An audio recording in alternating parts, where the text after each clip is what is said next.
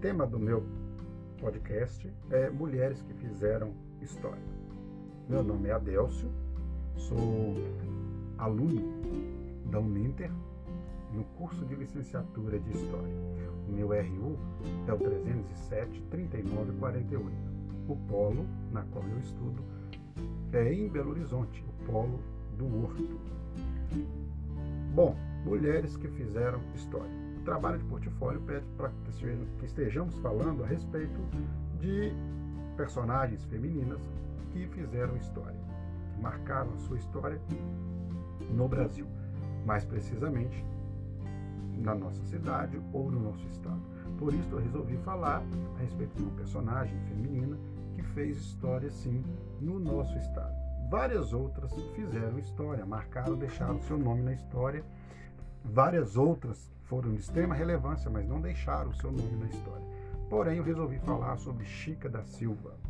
Chica da Silva, ela nasceu no ano de 1732 e faleceu no ano de 1796. Portanto, ela viveu 64 anos. Quem foi Chica da Silva? Chica da Silva nasceu no Arraial de Tijuco, né, que hoje é a atual cidade de Diamantina. Minas Gerais, território que produziu muito diamante, por isso o nome Diamantina. Chica da Silva, ela era filha de um português, um capitão de ordenanças, Antônio Caetano de Sá, e de uma africana, Maria da Costa. Ela foi escrava de um proprietário de lavras, o sargento Manuel Pires Sardinha. Ela teve com quem ele teve um filho, deu a ele a carta de alforria, né, e vendeu Chica da Silva. Chica da Silva ela foi comprada por um homem muito rico, um desembargador, por nome de João Fernandes de Oliveira, e este homem a comprou e deu a ela a carta de alforria. Ele teve ela é, como a sua esposa, viveu com ela, com, mesmo sem ter lavrado ali o seu registro de casamento civil, mas ele viveu com ela 15 anos, na qual tiveram 13 filhos. Dos 13, eram nove mulheres e quatro filhos. Era um homem muito, muito, muito rico e que depois precisou retornar para Portugal, porque o seu pai havia morrido e ele precisou tomar conta da herança da família, organizar os bens da família.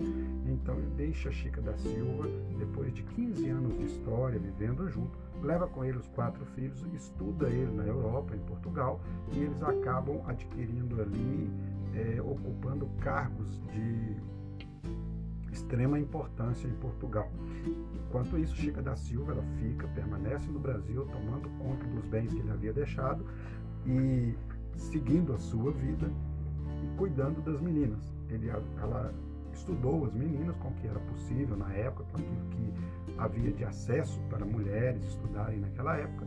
Ela ofereceu para as filhas, educou as filhas e cuidou dos bens da família. Era uma mulher que sempre viveu em meio à socialite, em meio é, às pessoas de posse e era muito reconhecida. Chica da Silva, antes de falecer, ela dividiu parte da sua herança com é, três instituições de caridade. Né? E Chica da Silva teve então o seu nome marcado na história. É, foram feitos livros contando a história de Chica da Silva, novelas contando a história de Chica da Silva, filmes contando a história dela. Em Diamantina, sua casa, lá onde ela viveu, hoje é um casarão, é um lugar de visita, de ponto turístico. Ou seja, alguém que realmente fez história e marcou a sua história, deixou o seu nome ali. Essa foi a história resumida, é claro, né, de Chica da Silva. Há muitas outras coisas para se falar a respeito dela, mas em suma é isso. Chica da Silva foi essa pessoa de extrema importância, deixou seu nome registrado na história do Brasil, ok? Chica da Silva é a personagem escolhida para estar sendo apresentada no tema de hoje.